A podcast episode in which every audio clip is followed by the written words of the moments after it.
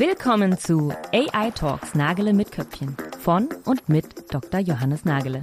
Der promovierte Neurowissenschaftler hat seine Liebe zur Forschung nie verloren und spricht mit den hellsten Köpfen über die neuesten Trends rund um KI. Doch statt Business Blabla heißt es jetzt Nagele mit Köpfchen. Ja, willkommen zur heutigen äh, Episode des Podcasts. Ähm, ich freue mich sehr, heute den Jan Götz hier zu haben. Ähm, Dr. Jan Götz, CEO und Co-Founder von IQM, Quantencomputers. Und ähm, diesmal bin ich besonders aufgeregt, weil ich mich ein bisschen aus der Komfortzone begebe. Weil dieser Bereich Quantencomputing für mich immer schon was sehr Magisches an sich hatte, wo ich immer schon ja, nie so ganz eingedrungen bin. deswegen war die Vorbereitung diesmal auch für mich etwas schwieriger. Ähm, und umso aufgeregter bin ich jetzt äh, heute einiges von dir erfahren zu dürfen. Ähm, erstmal willkommen. Ja, schön, dass ich hier sein kann und ich freue mich natürlich, vielleicht auch einen kleinen Beitrag dann zu leisten, diese Des äh, Demystifizierung äh, von Quantencomputing äh, ein Stück weit voranzubringen. Wunderbar. Ja, freue ich mich drauf. Ähm, vielleicht mal vorweg, ähm, kleine Vorstellung von dir. Ähm, du bist Physiker. Ähm, Willst du uns ein bisschen was zu deinem Werdegang erzählen? Ja, gerne. Ich bin äh, genau Physiker, bin im Rheinland groß geworden, bin dann zum Studium hier nach München gegangen, an die TU draußen in Garching und habe dann auch dort promoviert an einem Institut für Tieftemperaturforschung und die tiefen Temperaturen, die haben wir eben genutzt, um elektrische Schaltkreise ähm, sehr weit runter zu kühlen. Und da entwickeln sich dann Quanteneigenschaften oder man kann die dann beobachten. Bei Raumtemperatur würde man die nicht beobachten ähm, können, ähm, weil einfach da zu viel thermisches Rauschen dabei mhm. ist. Das heißt, so bin ich quasi in diese Thematik Quantenphysik ähm, reingekommen und über die Schaltkreise dann auch so ein bisschen in die Richtung äh, Computer und habe dann nach meiner Promotion einen Postdoc gemacht an der Aalto-Universität in Finnland und diese Postdoc-Zeit, die ist in der Regel so auf zwei Jahre begrenzt. Und als diese zwei Jahre dann um waren, wollte ich eigentlich weiterziehen und die wissenschaftliche Karriere weitertreiben. Und dann hat mich mein Professor damals gefragt, ob ich nicht ähm, in Finnland quasi bleiben will und mit ihm eine Ausgründung äh, machen aus der Uni. Und das habe ich dann als sehr spannend empfunden und als natürlich eine ja, einzigartige äh, Opportunity in, äh, zu diesem Zeitpunkt und habe gedacht, okay, dann machen wir das halt, ohne überhaupt zu wissen, was das bedeutet. Startup-Founder, äh, das ist jetzt in der wissenschaftlichen Community, in der Physik jetzt nicht das unbedingt, was äh, man da tagtäglich hört und macht, äh, Venture Capital und diese ganzen Sachen. Also ein bisschen blauäugig reingegangen, aber ja, ähm, seit 2019 äh, machen wir das jetzt mit der Firma und es macht einen Riesenspaß und wir haben auch schon einiges erreicht. Ja, das ist natürlich eine tolle Geschichte. Lebst, lebst du dann jetzt in Finnland oder?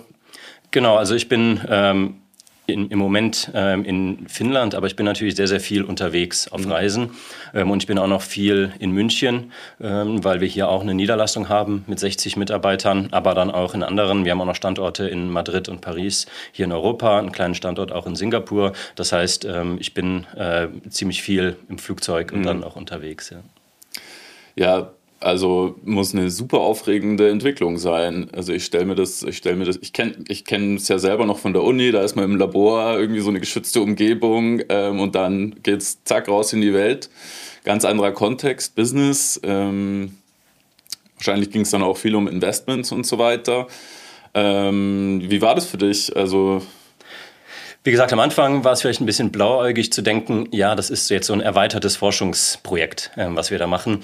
Ähm, so sozusagen ähm, ein Forschungsprojekt auf Steroids, mhm. Ähm, weil die Zahlen, äh, die, sag ich mal, die ähm, finanziellen Zahlen, die wir dann ähm, zur Verfügung hatten, doch nochmal ein Faktor 10 bis 100 mehr sind als das, was man so in der Forschungsgruppe hat. Also da kriegt man für ein Projekt in der Regel ein paar hunderttausend Euro gestellt und wir haben ja in unserer ersten Finanzierungsrunde schon direkt über 10 Millionen Euro mhm. eingesammelt. Und was ich dann relativ schnell feststellen musste, dass die Realität eigentlich ganz anders aussieht. Also eine Firma aufzubauen ist mehr als ein Forschungsprojekt ähm, durchzuführen. Ähm, und das fängt bei ganz banalen Sachen an, wie Büroräume mieten, Arbeitsverträge aufsetzen, ähm, aber dann natürlich auch diese ganzen Themen wie Kultur, äh, Werte, wie will man so eine Firma überhaupt gestalten, äh, bis hin dann natürlich zum, zum finanziellen Fundraising und dann natürlich auch irgendwann ein Geschäft aufbauen. Mhm. Äh, natürlich wollen die Investoren auch irgendwann sehen, dass da nicht nur Forschung gemacht wird, sondern eben auch ein Business Case dahinter mhm. steckt. Und das sind natürlich alles Dinge, ähm, die man jetzt im Physikstudium nicht unbedingt beigebracht bekommt. Das heißt, äh, ich habe jetzt den Begriff Forschung gehört, das heißt, ihr forscht auch aktiv noch. Wir forschen noch, also das Thema Quantencomputing ist ja noch sehr in den Kinderschuhen. Ähm, es gibt schon Systeme, auch wir haben schon Systeme, die laufen. Also man hat Computer, die können was berechnen. Ähm, aber die Berechnungen sind jetzt noch nicht schneller, ähm, als wenn man sie auf einem großen Rechenzentrum oder so laufen mhm. lassen würde. Ähm, das heißt, wir müssen da natürlich noch viel forschen oder entwickeln. Ähm, die Grenzen sind ja immer so ein bisschen ähm, schwimmend. Im Prinzip kann man sich das vielleicht ein bisschen so vorstellen, wenn man sich eine Firma anguckt wie Intel, so ein Chiphersteller. so ein Chiphersteller bringt alle ein bis zwei Jahre eine neue Chip-Generation raus. Ähm, und die hat dann mehr Transistoren mhm. ähm, in der Regel. Oder eine, sag ich mal, die Nanometer werden dann ja oft angegeben. Da geht man von 22 auf 7 und so weiter. Und ganz ähnlich ist das auch bei uns. Also alle ein bis zwei Jahre bringen wir eine neue Prozessorgeneration raus und die muss natürlich entwickelt werden. Und wenn die Prozessoren wachsen, ähm, dann müssen neue Dinge auch auf dem Chip implementiert werden. Und das ist quasi hauptsächlich die Entwicklung, die wir noch vorantreiben. Mhm, okay. Da geht es dann wahrscheinlich darum, mehr und mehr Qubits zu bereitzustellen. Genau, also bei einem herkömmlichen ähm, Prozessor hat man die Transistoren ähm, und was wir eben nutzen, sind sozusagen eine Quantenversion der Transistoren, die man dann Qubits nennt. Ähm, ein Transistor äh, ist ja durch die 0 und 1 Zustände charakterisiert. Die gibt es auch bei einem Qubit 0 und 1, aber es gibt dann eben auch beliebig viele Zwischenzustände, ähm, die dann äh, in dem Sinne Quantenzustände sind. Das ist ähm, dieses sogenannte Superpositionsprinzip, äh, was da herangewendet wird, für ein Qubit. Aber die eigentliche exponentielle Steigerung der Rechenleistung, die kommt dadurch, dass man dann mehrere Qubits auf einem Chip hat und die miteinander verschränkt. Und diese Verschränkung, ähm, die bedeutet im Prinzip, dass die Qubits ihre Informationen miteinander teilen und dass es da Korrelationen gibt. Ähm, und diese Verschränkung, die kann dann ausgenutzt werden und die hat dann zur Folge, dass man wirklich hier extreme Beschleunigungen in gewissen Algorithmen sehen kann. Da sind wir jetzt direkt schon in, in, in die Tiefen eingestiegen. Ähm, da werden sich jetzt wahrscheinlich bei den Hörern das schon eine Menge Fragen gestellt haben. Aber ähm, ja, lass uns gerne darüber reden. Ähm, dieses Prinzip der Verschränkung. Ich habe mir jetzt auf dem Weg hierher mich grade, mir gerade die Frage gestellt, ähm, also man hat im Prinzip verschiedene ähm, ja, äh, Qubits, die die äh, über die Wellenfunktion quasi verschiedene Zustände darstellen können, weiß ich nicht, an, aus, 0, 1, plus, mhm. minus, wie auch immer man es ausdrücken will. Diese Zustände, es gibt auch dazwischen sozusagen Zustände. Ähm, man kann da Operatoren drauf anwenden, um das auch auf eine neue Basis zu bringen oder ähm, ja, irgendwelche Mixe herzustellen. Man kann verschiedene miteinander kombinieren. Das ist alles, muss man jetzt alles nicht genau verstehen. Aber was mich besonders interessieren würde, was man da eigentlich tut, ist es eine Simulation? Simuliert man da eigentlich die Prozesse, die man am Ende berechnen will? Weil es ist ja auch immer nur probabilistisch. Also man muss dazu sagen, die Quantenwelt ist quasi immer irgendwie probabilistisch. Ähm, und ähm, das ist immer so ein bisschen mein Problem beim Denken darüber, weil ich bin ja gewöhnt, ganz deterministisch am Computer äh, ganz deterministische Algorithmen zu haben, wo ich am Ende ein ganz klares Ergebnis habe. Und da habe ich so ein bisschen die Schwierigkeit, mir das vorzustellen ja. in der Quantenwelt. Also die Simulation ist eine Untergruppe im, im Quantencomputing. Ähm, das ist aber eigentlich, wo es herkommt. Also es gab damals in 19 80 oder 81, äh, Richard Feynman, ein bekannter Physiker, hat diesen ähm, Satz gesagt, ähm, die Welt ist nicht, verdammt, äh, ist nicht ähm, klassisch, ähm, und, ähm, sondern quantenmechanisch. Darum sollten wir eigentlich quantenmechanische Systeme nutzen, um die Welt zu simulieren. Mhm. Und das war so ein bisschen die Geburtsstunde vom Quantencomputer, wirklich ähm, daher kommend, dass man einen Simulator baut, der die Welt irgendwie widerspiegelt. Und das hat das Ganze so losgetreten. Und dann hat sich eben herausgestellt, irgendwann mathematisch, ähm, dass man wirklich eine, äh, ja, eine Art von Neumann-Architektur ähm, auch mit Quantensystemen bauen kann. Also dass man mhm. wirklich einen richtigen Computer, mhm. einen universellen Computer bauen kann, auf dem man jeglichen Algorithmen oder jeglichen Algorithmus laufen lassen kann. Ähm, das heißt, es kommt aus diesem Simulationsgedanke und das kann man auch heute schon extrem gut machen. Man kann ähm, die, die Natur in ihrem Kern ähm, simulieren in Parameterbereichen, die man so im Experiment nie beobachten mhm. würde. Und das ist eine extrem ähm, spannende äh, Forschung. Ähm, aber es gibt auch diesen sehr, sehr generellen Teil des Quantencomputing, wo man wirklich einen beliebigen Algorithmus laufen lassen kann. Aber es gibt immer dann diesen äh, probabilistischen ähm, Effekt, den du gemeint hast. Das mhm. heißt, ähm, es ist nicht so, dass ich den Algorithmus einmal durchlaufen lasse und mir dann das Ergebnis angucke und sage, okay, die, An äh, die äh, Antwort ist 42, ähm, sondern es ist so, dass ich den Algorithmus bis zu mehrere Millionen Male durchlaufen lasse und dann eine Wahrscheinlichkeitsverteilung äh, rausbekomme mhm. und dann daraus eben die Antwort ableiten kann. Was jetzt erstmal nach einem Problem klingt, weil viel oft durchlaufen lassen. Da denkt man ja im klassischen Sinne, dass das dann ja auch lange dauert. Aber das ist äh, in der Quantenwelt ja ein bisschen anders, oder? Die, ähm, also die Zeitskalen, natürlich, wenn ich etwas ein paar Millionen Mal durchlaufen lasse, ist es ein paar Millionen Mal dauert es länger, als wenn ich es nur einmal durchlaufen lasse. Aber die äh, Krux hier ist eben, dass die Beschleunigung im Algorithmus auf der anderen Seite ähm, so hoch sein kann, dass sich das dann immer noch lohnt. Ähm, also es gab ja ähm, schon 2019 ähm, dieses berühmte Experiment von Google, ähm, wo diese Quantum Supremacy, wie sie das damals genannt haben, gezeigt wurde. Also wo das erste Mal ein Quantencomputer einen Algorithmus schneller gerechnet gerechnet hat als ein herkömmlicher Superrechner. Und auch da haben die Millionen mal geaveraged und dann die ganze Berechnung dauerte, glaube ich, so 200, 300 Sekunden, also ein paar Minuten mhm. im Prinzip. Mhm. Und auf einem herkömmlichen Superrechner hätte das eben, was weiß ich, 10.000 Jahre oder so gedauert. Das mhm. heißt, die Zeitskalen sind einfach so unterschiedlich, dass selbst diese, dieses Averagen, das Mitteln über ein paar Millionen Male, das macht da nichts aus am Ende des Tages. Mhm. Okay, ja, verstanden. Ähm, ja, ich, mir sind direkt wieder unendlich viele Fragen im Kopf. Ähm, ich mache einfach mal weiter. Also eine, eine, eine sehr entscheidende Frage, die ich auch noch äh, bei der Vorbereitung hatte, wenn ich mir vorgestellt habe, ich versuche einen Algorithmus zu schreiben, den ich übersetze mhm. auf einen Quantencomputer und dann nachher ähm, eben diese probabilistische Messung mache oder dieses, dieses Averagen, wie du es mhm. jetzt genannt hast. Man liest dann auch oft, man, die, man, ähm, man nimmt dann die wahrscheinlichste Lösung. Ähm, aber woher weiß ich denn im Vorfeld, was die wahrscheinlichste Lösung ist? Ich muss ja den, den Algorithmus so bauen, dass er mir dann diese wahrscheinliche Lösung auch als wahrscheinlichste Lösung äh, bietet. Und da habe ich, hab ich so ein bisschen Schwierigkeiten, mir das vorzustellen. Ich habe als einfachstes Beispiel gefunden ähm, für einen Quantencomputer im Prinzip einen Zufallsgenerator mit, mhm. einem, mit einem Qubit. Mhm. Ähm, der quasi beliebige Zustände ja zwischen 0 und 1 annehmen kann, beziehungsweise ähm, beliebig switchen kann zwischen 0 und 1 und damit hat man ja schon einen perfekten ja. Zufallsgenerator eigentlich. Aber das ist so fern von jetzt irgendwie einem Optimierungsproblem lösen. Ähm, da würde ich vielleicht auch noch mal kurz die Brücke zurückschlagen zu dem, zu dem Simulationsgedanken. Also ich verstehe dich jetzt so, wir haben eine quantenmechanische Welt in, im kleinsten, die wir aber nicht erfahren können normalerweise. Aber wir wissen, es, die atomare Welt funktioniert quasi nach den Regeln der mhm. Quantenphysik. Wir haben da Vibrationsspektren von Atomen, Molekülen, wie sie zusammenwirken. Wenn wir ein neues Medikament entwickeln wollen, müssen wir diese Interaktionen irgendwie simulieren können. Und das ist der Bereich, wo, wo quasi dieser Simulationsgedanke auch herkommt, oder? Dass man sowas besser im Griff kriegen kann, weil mit Computern, wie heißt das, dichte Funktionaltheorie oder solche Sachen, da, das ist ziemlich aufwendig mhm. ähm, zu simulieren.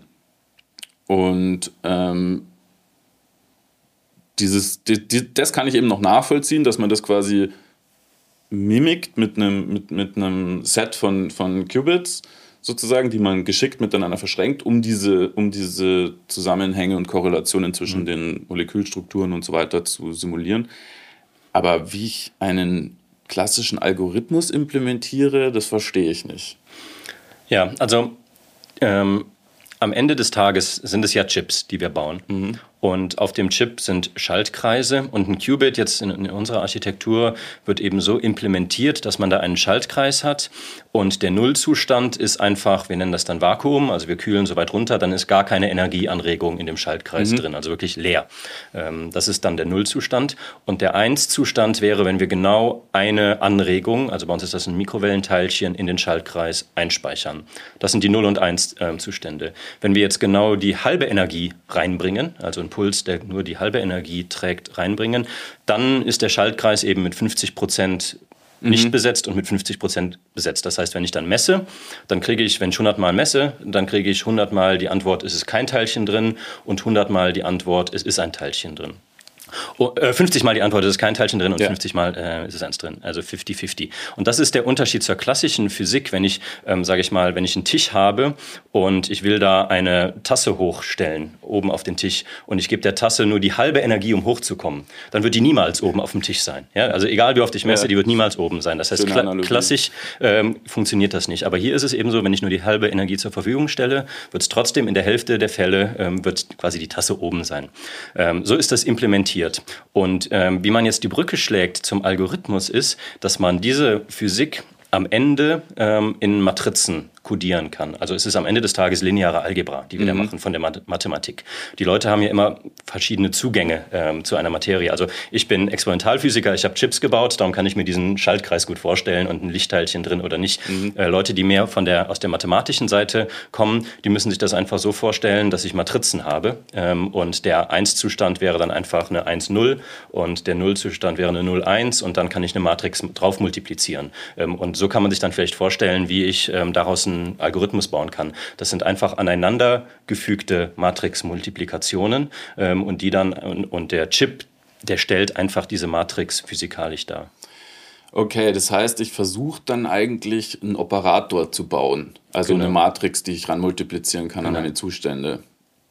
Okay. Mhm. Und so kann man sich auch vorstellen, wieso diese exponentielle, äh, dieses exponentielle Wachstum zustande kommt. Ähm, zwei Qubits miteinander zu verschränken, ähm, bedeutet dann in dem Sinne wirklich ähm, eine, ähm, eine Matrix-Multiplikation, dass wenn ich, äh, ich multipliziere dann zwei, äh, zwei mal zwei Matrizen miteinander, da kommt dann eine 4 mal 4 Matrix raus. Wenn ich noch einen Qubit ähm, dann mit mhm. verschränke, ähm, dann mache ich wieder die Matrix-Multiplikation, dann kommt schon ein, was ist, 8 mal 8 Matrix raus. Und das heißt, ich komme sehr, sehr schnell in einen Zustand, wo ich immens große Matrizen habe, die ich einfach nicht mehr auf einem klassischen Computer darstellen kann. Also so kann man sich mhm. vielleicht das vorstellen, wo diese exponentielle ähm, Rechenleistung herkommt.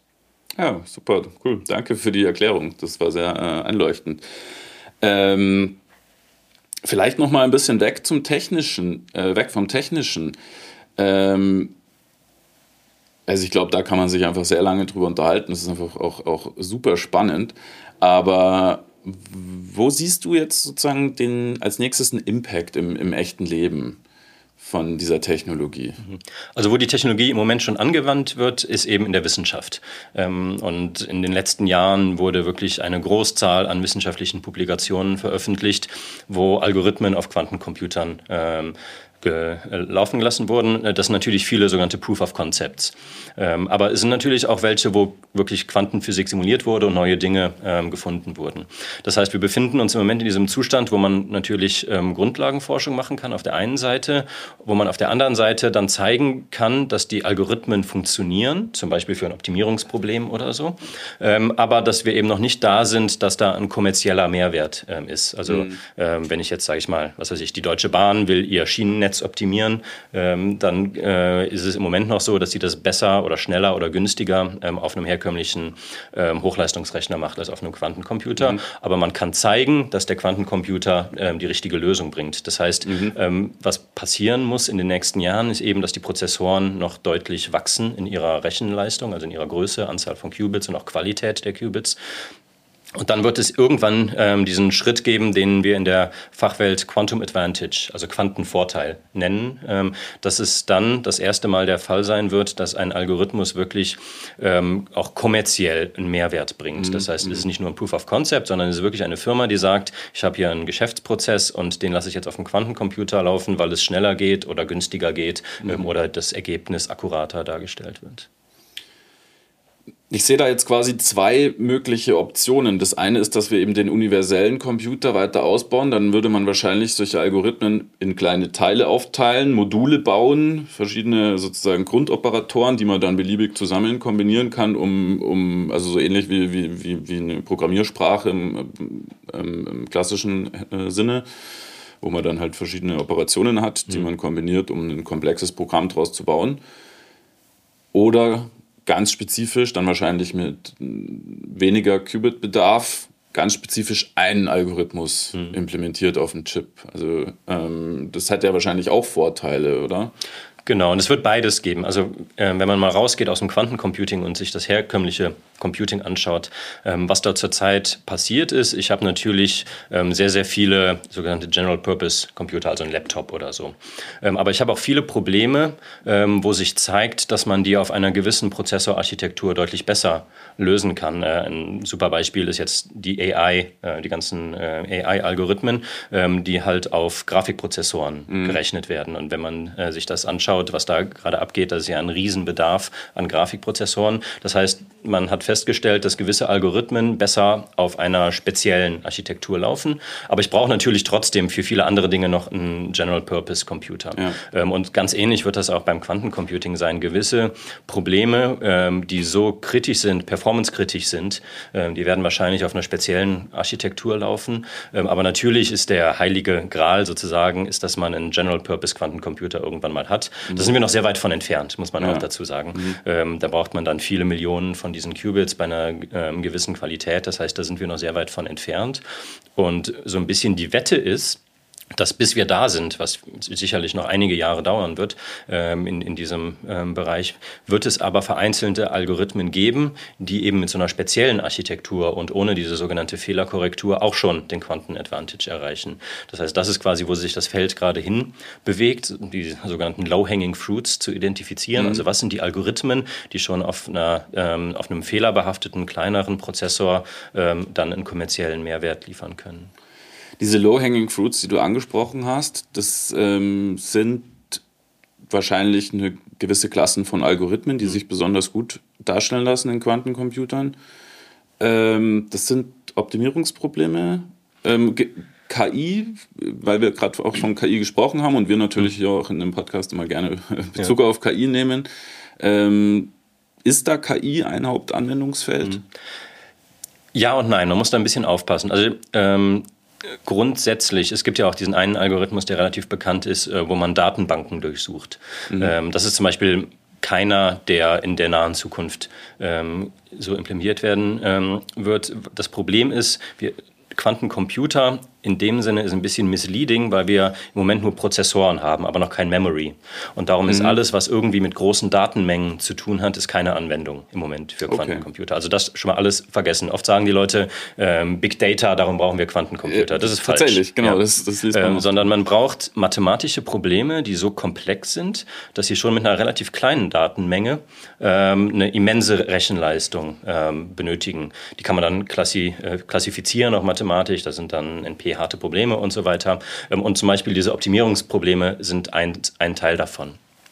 Ähm, wie die Brücke zur AI geschlagen wird, ist, dass auch da am Ende des Tages ja oft lineare Algebra implementiert wird, im Kernel, tief mhm. drinnen. Mhm. Das heißt, man kann quasi mit einem herkömmlichen Rechner, kann man dieses ganze Big Data, kann man vorprozessieren, rausnehmen, ähm, bis am Ende des Tages ein Problem übrig bleibt, was sage ich mal, relativ zusammengeschrumpft wurde in der Datenmenge, aber dann sehr, sehr komplex ist und was sich in so eine, sage ich mal, lineare Algebra-Solution ähm, ähm, irgendwie übersetzen lässt. Und dieser Kernel, der kann dann durchaus eine signifikante Beschleunigung hervorrufen ähm, und dann quasi die, die Daten wieder rausbringen. Und die Sache ist dass im AI, wenn man sich diese großen Modelle jetzt anguckt, wie viel Geld da reingesteckt wird, um die, die Trainings durchzuführen, ähm, wenn man da nur eine Beschleunigung von ein paar Prozent hat, dann hat man ja am Ende des Tages viele Millionen schon gespart ähm, mhm, an, mhm. an, Geld für, für Rechenleistung. Das heißt, das ist so ein bisschen der Hintergedanke bei AI. Der Quantencomputer wird nicht komplett irgendwelche Language Models oder so mit vielen, vielen Daten mhm. lösen, aber man kann ihn wahrscheinlich tief drin im Kernel irgendwo benutzen,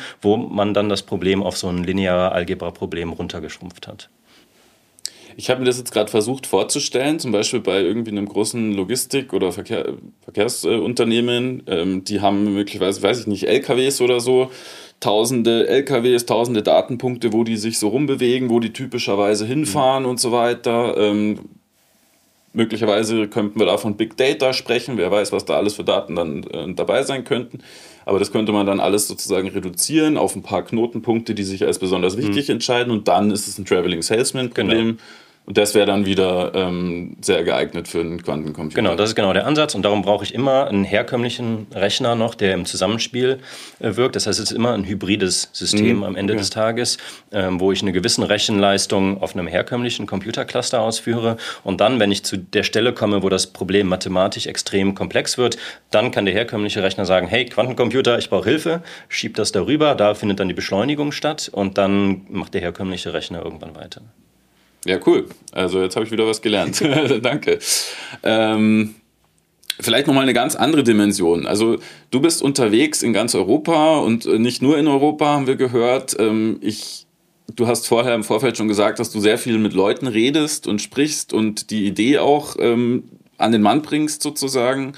Ähm, was sind so deine Challenges? Also ich speziell Europa, ähm, neue Innovation, Technologie ähm, ist vermutlich nicht so ganz einfach, aber gleichzeitig ist ein Rieseninteresse an der Technologie da. Man liest überall von Quantencomputing mhm. und so weiter.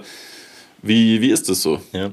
Also ich glaube, die Gretchenfrage, die man sich stellen muss, ist, wollen wir in Europa in Innovation auch in der Zukunft führend sein oder vielleicht sogar noch ein bisschen weiter gesponnen, den Wohlstand, den wir uns erarbeitet haben in Europa, der ja viel auf Innovation beruht, sind wir bereit, den vielleicht aufzugeben, weil wir nicht mehr in Innovation so viel investieren und uns ähm, da, äh, sage ich mal, auf alte Technologien fokussieren und dann das Feld der neuen Technologien den anderen zu überlassen? Das ist die Grundsatzfrage, die man sich stellen muss. Ja, sind wir bereit, ähm, dieses Risiko einzugehen, äh, zu sagen, in Technologien wie Quantencomputing, AI und anderen, da investieren wir einfach nicht so viel. Wir investieren das Geld lieber in andere Themen und riskieren dafür, ähm, dass dann eben die Musik in den USA oder in China und so weiter spielt. Mhm. Und meine Antwort, meine persönliche Antwort ist eben, ich bin nicht bereit, das Risiko einzugehen, sondern ich will, dass wir auch weiterhin in Europa Innovation und Technologie vorantreiben, weil ich davon überzeugt bin, dass ein großer Teil des zukünftigen äh, Wohlstandes auch davon abhängen wird. Mhm. Ja. Und das ist quasi die große Frage. Und dann ist die, ähm, die Situation eben so, dass wir in den USA, aber auch in China große Konzerne haben, die das vorantreiben, das Thema, und da richtig viel investieren. Ähm, in Europa haben wir alle diese Konzerne ähm, verloren. Es gibt ja in Europa eigentlich keinen mehr, der richtig Computer baut und, und solche Sachen. Mhm. Das heißt, die Frage, die man sich stellen muss, okay, wenn wir trotzdem noch Innovationstreiber sein wollen, wer kann das dann eigentlich bewerkstelligen? Die Universitäten sind super und machen Grundlagenforschung, aber die Universitäten mhm. sind jetzt auch kein Ort, ähm, wo, sage ich mal, große Systeme, große Computersysteme mhm. oder so gebaut und fabriziert werden. Ähm, und da kommen dann eben die Startups ins Spiel, ähm, die sagen, jetzt Startups wie wir, wir sind jetzt nicht das Einzige, gibt es auch noch ähm, andere, die sagen, okay, wir sind bereit, hier reinzugehen ähm, und die Technologie voranzutreiben.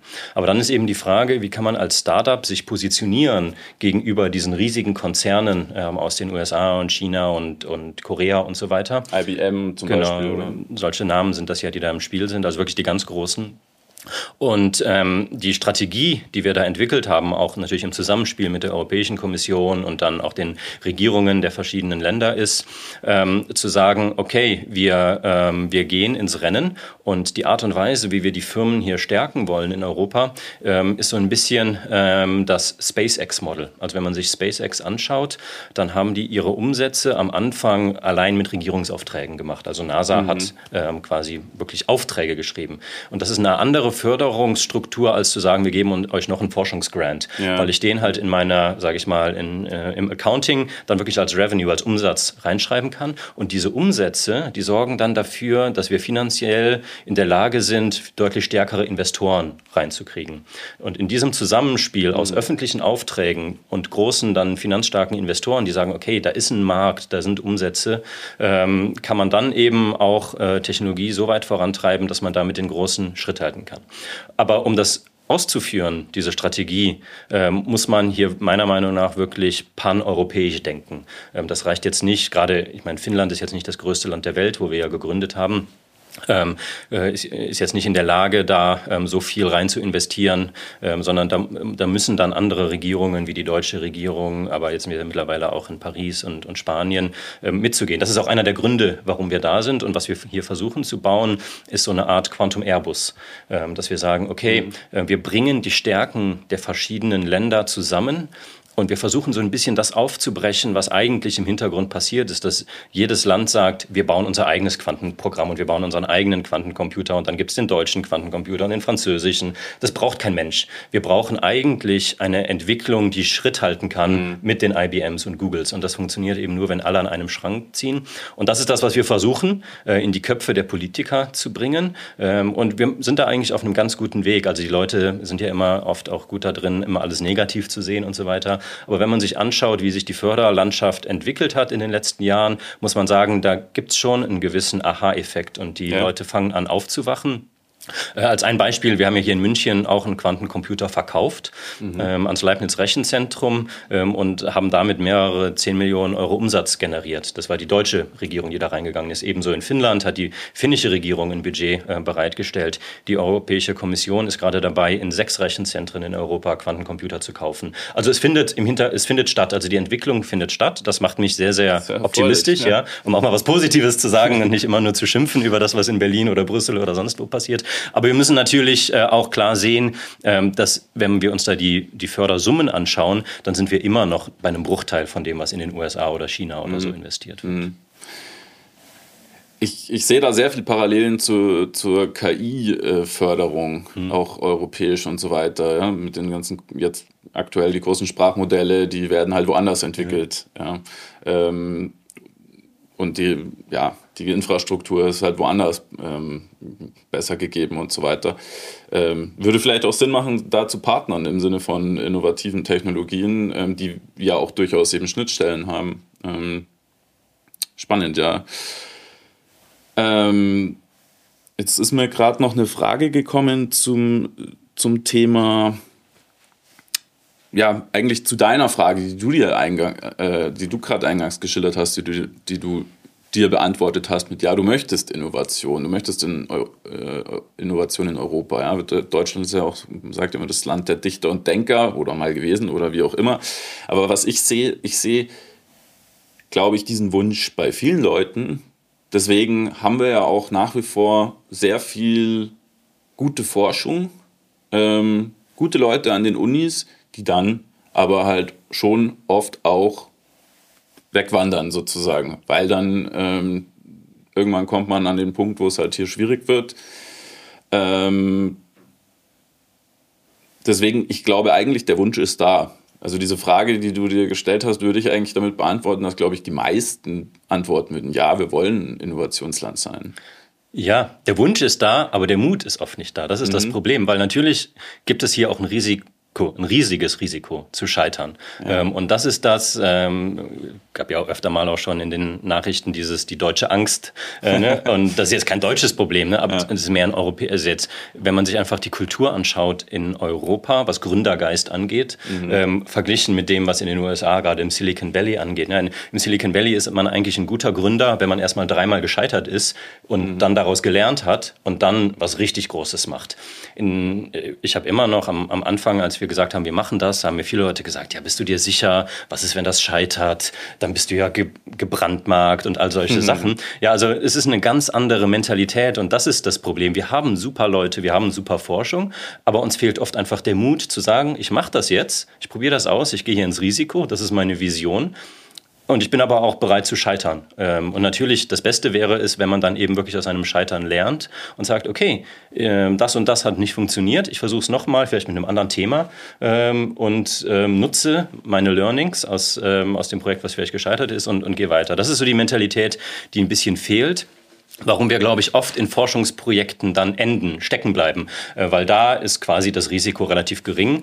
Man kriegt upfront ähm, seinen Grant gegeben ähm, als, als Universitätsprofessor oder so und führt das dann einfach aus und dann ist das Projekt irgendwann am Ende und entweder trägt, äh, stellt man dann einen Folgeantrag oder eben nicht. Das ist natürlich bei einer Firma anders. Ich kann jetzt nicht sagen, äh, wenn in fünf Jahren das Geld ausläuft, dann schaue ich mal, vielleicht stelle ich dann einen Folgeantrag äh, oder eben nicht. Ne? Das, ist, das ist so der Unterschied, äh, wo ich glaube, dass einfach bei vielen der Mut fehlt zu sagen, okay, ich gehe raus aus diesem goldenen Käfig in mhm. der Forschung, der ja auch da sein muss, was ja auch gut ist, weil wir natürlich auch Grundlagenforschung brauchen. Ja. Ähm, aber wir brauchen eben auch die, die sagen, okay, wir sind bereit, jetzt rauszugehen aus diesem goldenen Käfig und ins Risiko zu gehen, ins kalte Wasser zu springen und einfach zu, äh, zu versuchen, äh, hier Innovation, äh, weltweit führende Innovation dann auch zu kommerzialisieren. Ja, und Verantwortung übernehmen, oder? Wie viele Mitarbeiter habt ihr denn? Wir sind mittlerweile ungefähr 260 Mitarbeiter und das ist schon so ein Punkt. Ähm, ich kann mich noch gut daran erinnern, ähm, als wir damals gestartet haben. Wir waren vier Gründer. Ähm, der Professor, für den ich gearbeitet habe, der ist an der Uni geblieben. Das heißt, er ist nicht in der Firma. Aber wir anderen drei, als wir gestartet haben, haben am Anfang natürlich erstmal so aus unserem Netzwerk eingestellt. Natürlich auch dann Leute in Finnland, die wir da kannten. Und dann gab es irgendwann den Punkt, dass wir den ersten Mitarbeiter eingestellt haben, der nach Finnland gezogen ist. Also wirklich seinen Lebensmittelpunkt mhm. gewechselt hat für diese Firma. Und ich weiß noch, einer meiner Mitgründer meinte dann, wow, now it's getting serious. Ne, und man, man, trägt natürlich diese Verantwortung, weil oft bringen die dann ja auch Familie mit und haben auch eine gewisse ähm, Erwartungshaltung, ähm, wie es weitergeht. Und das ist natürlich eine riesige Verantwortung, die man da trägt. Ähm, und das ist natürlich auch was, ähm, wo man dann immer diesen Spagat gehen muss. Wie viel Risiko gehe ich wirklich ein? Ähm, wie viel Sicherheit will ich mir hinten ähm, äh, halten, äh, wenn man berücksichtigt, dass da mittlerweile bei unseren 260 Mitarbeitern ja auch 260 Schicksale mit Familie und so dahinter stehen, die zum großen Teil wirklich umgezogen sind. Also wir haben von unseren äh, Mitarbeitern mittlerweile fast 50 Nationalitäten. Also wir haben aus der ganzen Welt eingestellt, Australien, Singapur, USA, natürlich viele in Europa. Ähm, das macht das Ganze extrem spannend, aber bringt natürlich auch eine riesige Verantwortung mhm. mit sich. Ja. Wie würde ich denn Hands-on-Erfahrung sammeln können? Wenn ich mich jetzt eurem Thema nähern will, ähm, ich kann ja jetzt nicht so einen äh, Computer kaufen und mir ins Wohnzimmer stellen und äh, Experimente machen ähm, aber ich kann mir vorstellen, dass ja grundsätzlich ein Rieseninteresse wahrscheinlich mhm. da ist bei, bei ja, Technik- ja. und wissenschaftsinteressierten Menschen, computerinteressierten Menschen, wo wir ja einige eben haben, wie wir auch gerade schon gesagt mhm. haben. Wie nähert man sich denn dem Thema, wenn man jetzt nicht unbedingt gerade Physik oder ja. äh, Quantencomputer mhm. studiert sozusagen? Es kommt immer ein bisschen natürlich darauf an, was ist mein Ziel. Also wenn ich ähm, einfach nur verstehen möchte, in welchen Bereichen Quantencomputing vielleicht mal wirklich einen Impact hat, ähm, also mich mehr so auf die ähm, Business Cases äh, fokussieren will, da gibt es natürlich tausend ähm, ja, Studien und so von den üblichen Consulting-Firmen, Boston Consulting, McKinsey und so weiter, die das Ganze sehr, sehr schön zusammenfassen. Wenn ich eher technisch orientiert bin und wirklich, du hattest eben gesagt, wie kann man jetzt sowas programmieren? Ähm, da gibt es Angebote auch von uns, bei uns heißt das IQM Academy, wenn man das einfach googelt, kriegt man ein Online-Interface und da wird man dann Schritt für Schritt durchgeführt und kann auch wirklich anfangen, seine eigenen Algorithmen zu schreiben. Mhm.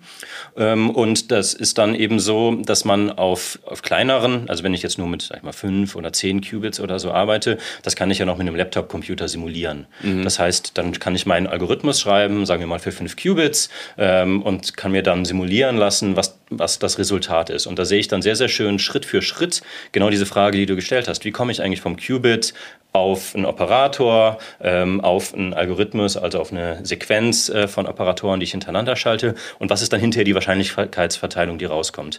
Und das ist meiner Meinung nach ein sehr, sehr schöner spielerischer Ansatz. Ähm, das heißt, jeder, der mal einen Abend oder Nachmittag frei hat, äh, kann sich gerne die IQM Academy anschauen, ähm, online und dann ein bisschen rumspielen.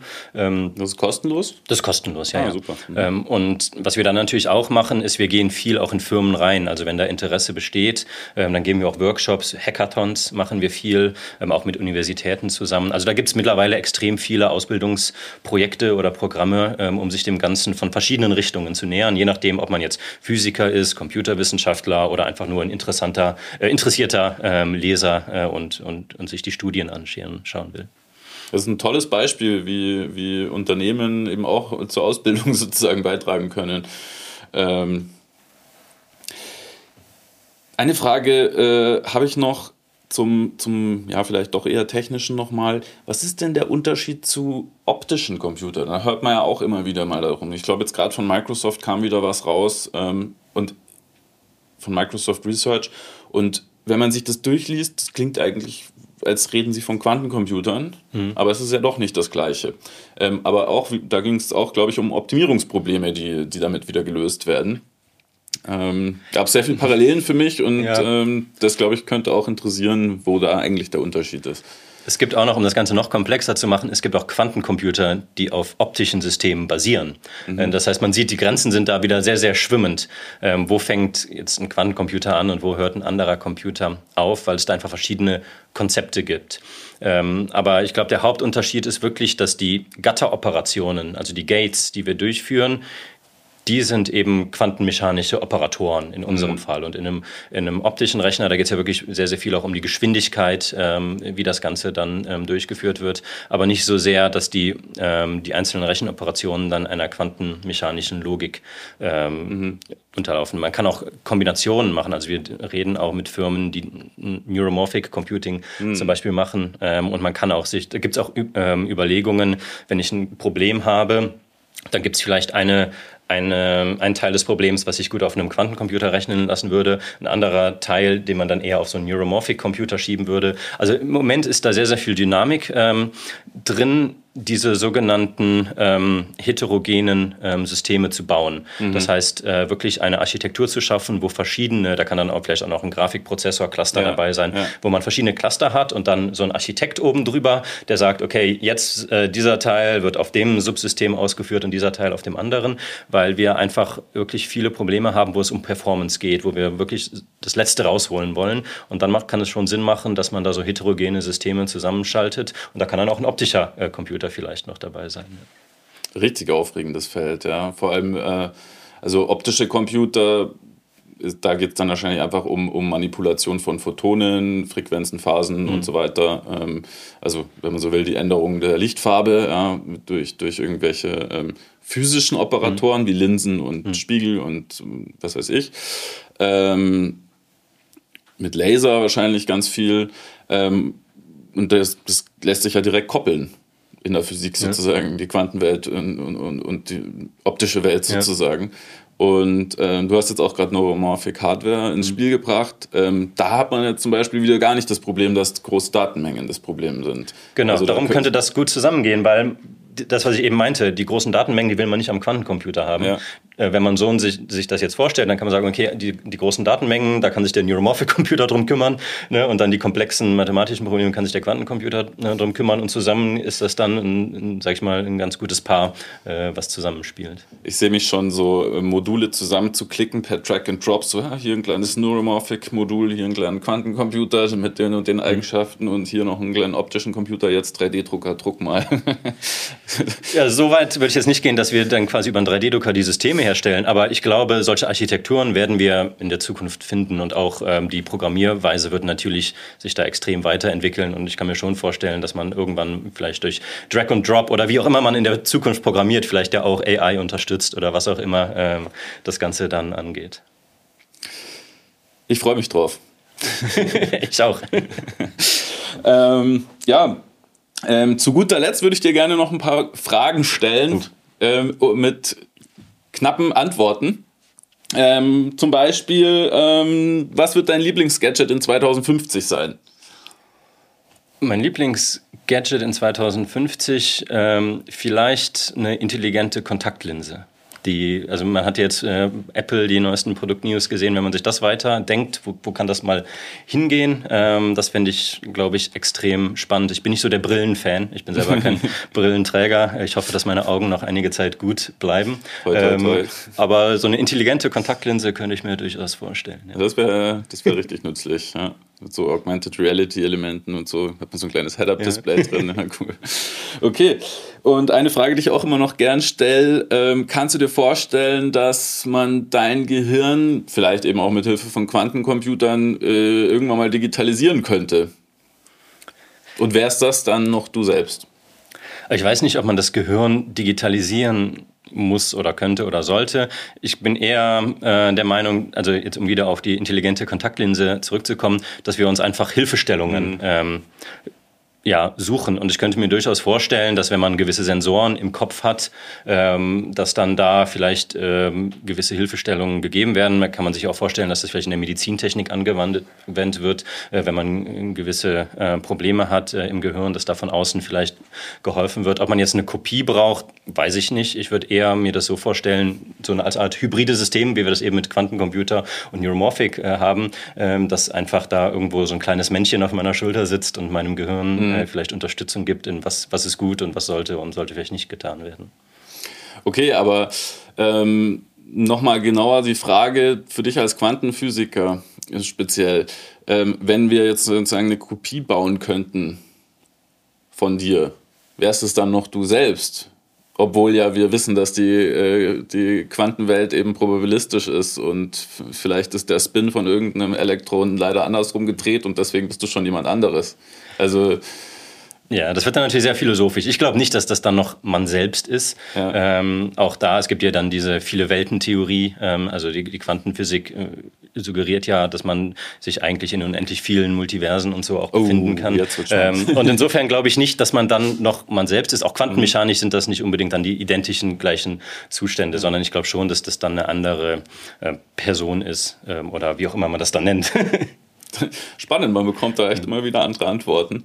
Ähm, ja, damit möchte ich mich echt wirklich her sehr herzlich bei dir bedanken, Jan. Super, dass du da warst und ähm, uns so viele Einblicke gegeben hast. Ähm, gerne wieder. Und als allerletzte Frage, was würdest du dir wünschen, hier in dem Podcast zu hören?